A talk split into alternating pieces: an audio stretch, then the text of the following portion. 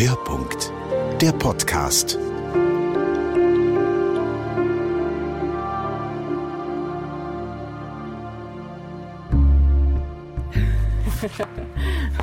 Heute haben wir Heute haben wir einen Wurzeltag. Das wäre jetzt zum Beispiel gut, wenn wir einen Wein abfüllen möchten, der sehr lange haltbar ist. Also einen zum Beispiel einen Pinot Noir, den wir noch zehn Jahre behalten möchten. Dann machen wir das sicher an einem Wurzeltag. Hier haben wir unseren Mondkalender, der ist so eigentlich unsere Agenda. Der zeigt mir ein bisschen, wie der Mond gerade äh, steht oder wie er so die Verlaufsbahn eigentlich ist. Einerseits macht der Mond ja eine Bewegung um die Erde und er ist mal näher und mal weiter weg. Und da sind halt die Einflüsse, das sehen wir ja bei Epi und Flut auch gut. Die einen sehen es auch an den Kindern. ich kann da aus persönlicher Erfahrung sprechen. ich denke, Lehrer wüssten es auch.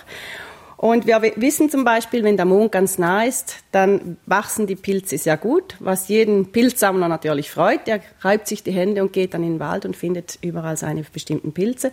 Und wir sind ja eher im Kampf gegen die Pilze, also müssen wir unsere Reben, wenn der Mond ganz nah ist, das heißt ein Perigeum, wenn der Mond da ganz nah ist, müssen wir unsere Reben geschützt haben. Bei uns machen wir das dann so, dass wir Pflanzenschutz machen, indem wir gewisse Teesorten machen. Wir können die dann anschauen. Äh, wir haben da zum Beispiel Weidentee, wir haben aber auch Brennnesseltee, dass wir dann bei uns auf dem Hof suchen, eine Infusion machen und dann auf die Blätter auftragen und so eigentlich der Pflanze zeigen, so kannst du dich wehren gegen diesen Pilz, eben den Mehltau zum Beispiel.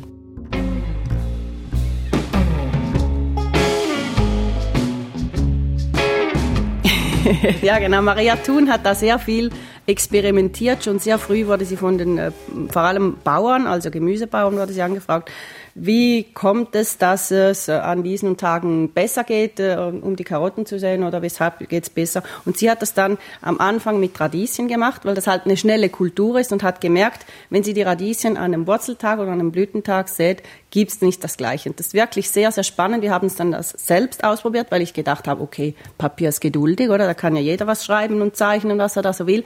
Und wir haben eine Parzelle gesetzt, also einen Teil der Parzelle gesetzt an einem Wurzeltag an, in der Pflanzzeit, wirklich eigentlich ideal.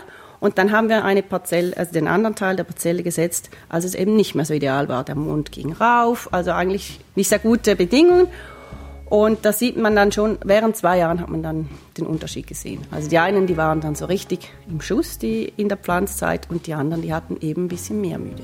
Und ich denke, das hat uns dann schon noch mehr gezeigt, dass das eben nicht nur einfach Papier ist, sondern dass wirklich was dahinter ist. Ob das dann der wichtigste Tag ist, ob das jetzt ein Fruchttag oder ein Wurzeltag ist, finde ich, ist zweitrangig. Schlussendlich muss ich auch arbeiten, kann ich nur einfach schauen, ah, heute ist nicht so gut, ah, da mache ich nichts.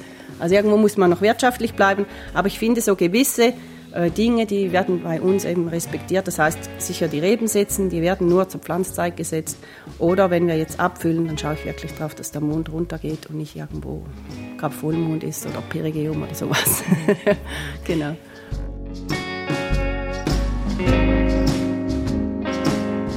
Angefangen hat es eigentlich mit meinen persönlichen Hautproblemen. Ich hatte äh, gewisse Allergien. Wenn ich im Rebberg war, hatte ich nachher Flecken, Ausschläge, es ja, kratzte, Biss, juckte, einfach alles.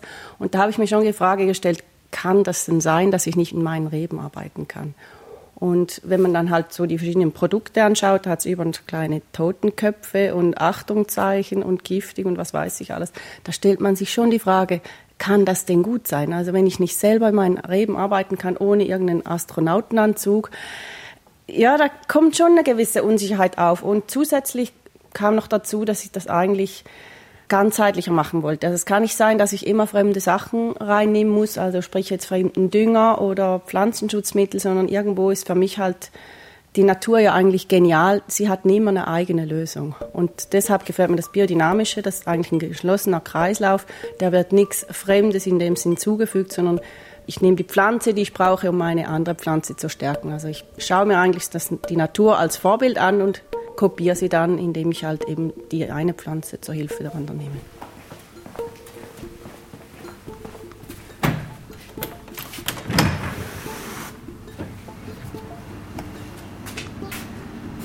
Das Spannende ist auch zum Beispiel bei der, beim Schachtelhalm, also oder Kattenschwanz, wie wir sagen. der Katzenschwanz oder die, die, die Schachtelhalm, der wächst, wo es feucht ist, hat aber nie irgendwelche Pilzprobleme. Und ich denke, so sind die Forscher auch darauf gekommen, oder früher schon die, unsere Ur Urgroßeltern, haben so gemerkt, wie sie eigentlich die, ihre eigenen Pflanzen stärken können, indem sie eine Pflanze genommen haben, die zum Beispiel, zum Beispiel eben an einem feuchten Ort wächst, aber keine Probleme mit Pilzen hat. Und dann haben sie es so eigentlich der Pflanze abgeschaut. Der Schachtelhalm hat eben auch äh, Kieselsäure und Salicylsäure und kann sich so eben gegen diese Krankheiten wehren.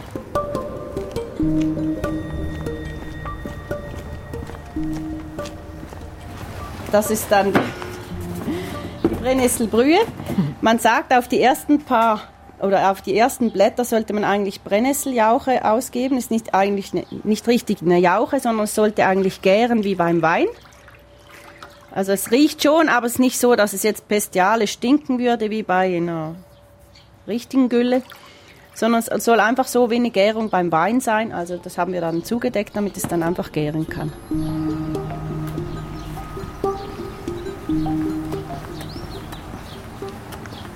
Hier haben wir auch noch was für die Biodiversität. Das ist unsere Magerwiese, Blumenwiese. Andererseits haben wir den Kompost. Hier sehen wir sehr schön das Beispiel der Biodynamie, eben wie es ein Kreislauf sein sollte. Wir haben hier biodynamischen Mist von Kühen.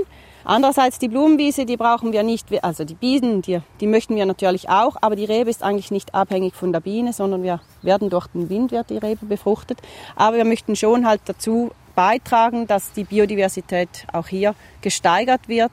Wir haben es auch gemerkt, als die Suzuki-Fliege, diese Kirschessigfliege, so hoch im Kommen war oder vor allem aktiv war, haben wir gesehen, dass wir vor allem in diesen Reben hier, das Cabernet d'Orso, der ist sehr anfällig auf diese Kirschessigfliege, hatte es überall so große Spinnennetze. Also ich denke, da hat die Natur schon reagiert und hat eben diese Spinnen halt uns quasi geschickt oder diese Spinnen haben gemerkt, okay, da sind diese kleinen Suzuki-Fliegen, die kann ich mir als Futter nehmen und hat da so große Netze gespannt. Ist zum Ernten nicht sehr angenehm, weil man die man immer irgendwo im Gesicht hat. Aber es war effizient und vom Schaden her war der ja echt begrenzt.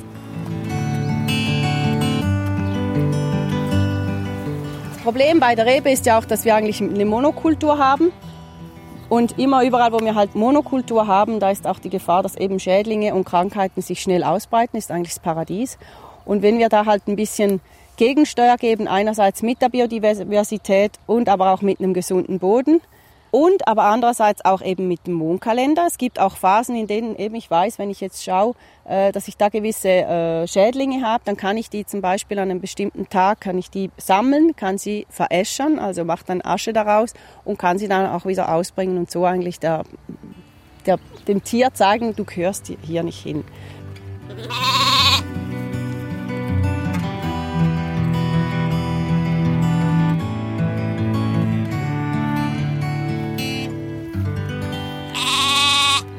Hier sehen wir unsere Zwergschafe. Das sind Wesson-Schafe aus der Ile de Wesson Val der Bretagne. Die sind extra so klein und wir haben die halt gewählt, weil das eine Rasse ist, die klein bleibt und so unter den Reben eigentlich durchkommt. Und sobald wir die Trauben geerntet haben, lassen wir die Schafe in die Reben. Die fressen dann das letzte Gras, allerdings der ökologische Rasenmäher. Und gleichzeitig düngen sie uns etwas die Reben, oder? Was hinten wieder rauskommt.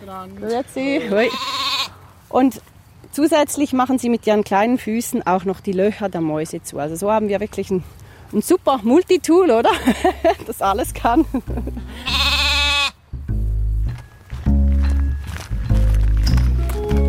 Wir gehen in den Weinkeller.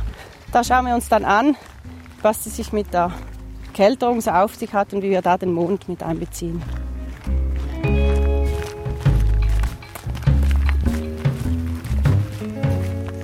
Den Mondkalender kann man natürlich auf alles anwenden. Es gibt ja diejenigen, die sich die Haare schneiden, die Nägel schneiden, die Fenster putzen, die das Haus aufräumen, die lüften. Also da gibt es wirklich den Mondkalender, den man auf alles anwenden kann. Nachher ist immer die Frage, bin ich so flexibel? Also ich meine, wenn ich jetzt immer Dienstag und Donnerstag arbeite und es jetzt der Mondkalender sagt mir, dann hättest du die Fensterscheiben putzen müssen. Das geht dann halt nicht. Irgendwo muss man halt auch Kompromisse machen. Aber ich finde so die groß die wichtigsten Sachen, die kann man sicher schauen. Eben, wenn es mal das Haare schneiden ist oder sowieso nicht, mal ausprobieren. Es, also es passiert ja nichts. Es ist nicht schädlich, oder? Also ich sage immer wie beim, beim Tee, es kann eigentlich nichts kaputt machen und wenn es funktioniert, ist doch schön.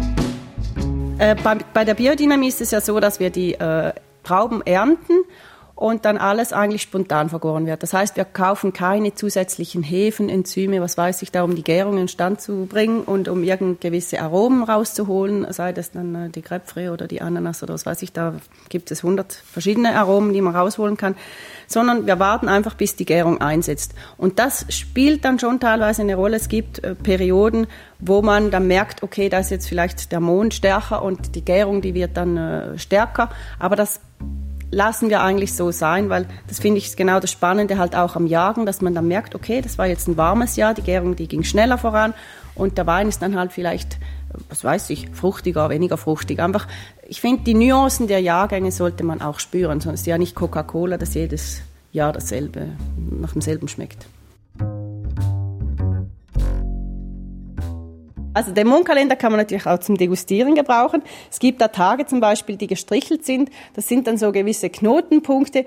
Die sind sicher nicht ideal, um zu degustieren. Oder wir haben auch schon festgestellt, dass zum Beispiel an Wurzeltagen die, äh, die Frucht halt im Wein nicht so zum Vorschein kommt, dass es dann eher ein bisschen dumpf ist.